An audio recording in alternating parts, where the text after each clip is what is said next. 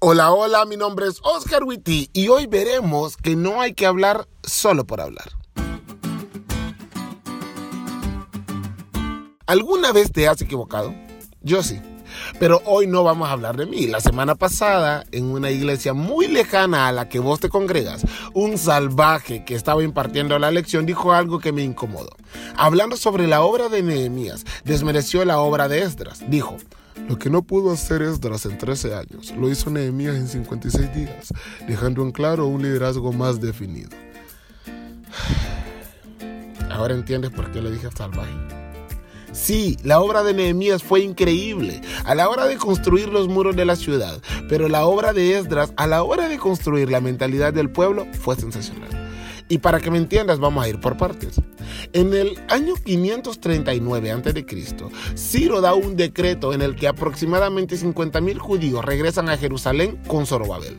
Estos, al volver, encontraron una tierra totalmente destruida.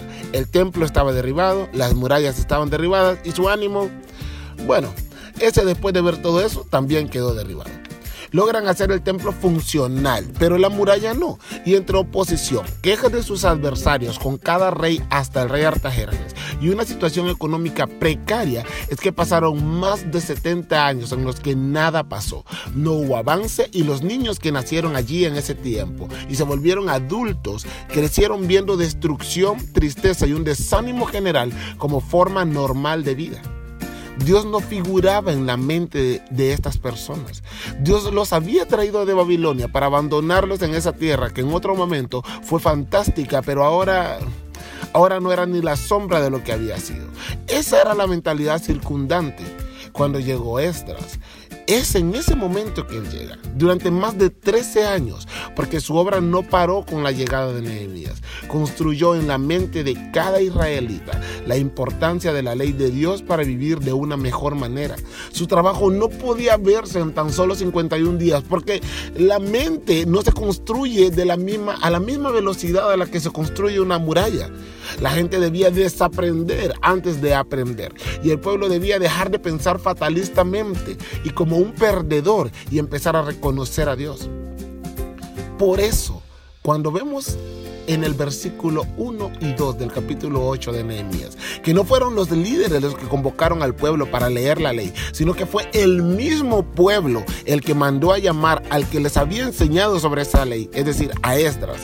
No puedo decir más que la Biblia tiene un poder maravilloso para transformar a las personas. Eso es sorprendente. Deuteronomio 31 dice que cada cierto tiempo deberíamos volver a nuestros orígenes, volver a leer en qué creemos y por qué creemos en eso. Periódicamente deberíamos ver los fundamentos de nuestra fe que se encuentran en nuestra Biblia para que no los olvidemos. En el tiempo que Moisés eh, vivió, eso se hizo. En el tiempo en que vivió Josué, eso también se hizo. En el tiempo en el que vivió Salomón, también se hizo. Y en el tiempo de Josías, también se hizo. Pero en todas estas ocasiones, los líderes propiciaron el estudio de la Biblia. Pero en el caso de Esdras también se hizo, pero esta vez fue el pueblo el que había comprendido el verdadero poder que hay en la Biblia y ellos fueron los que buscaron ese estudio.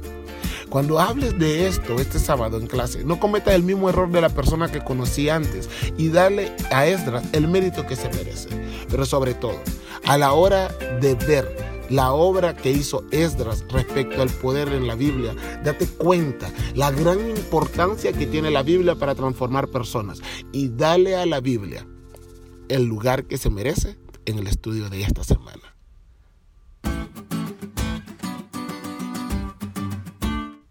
¿Te diste cuenta lo cool que estuvo la lección?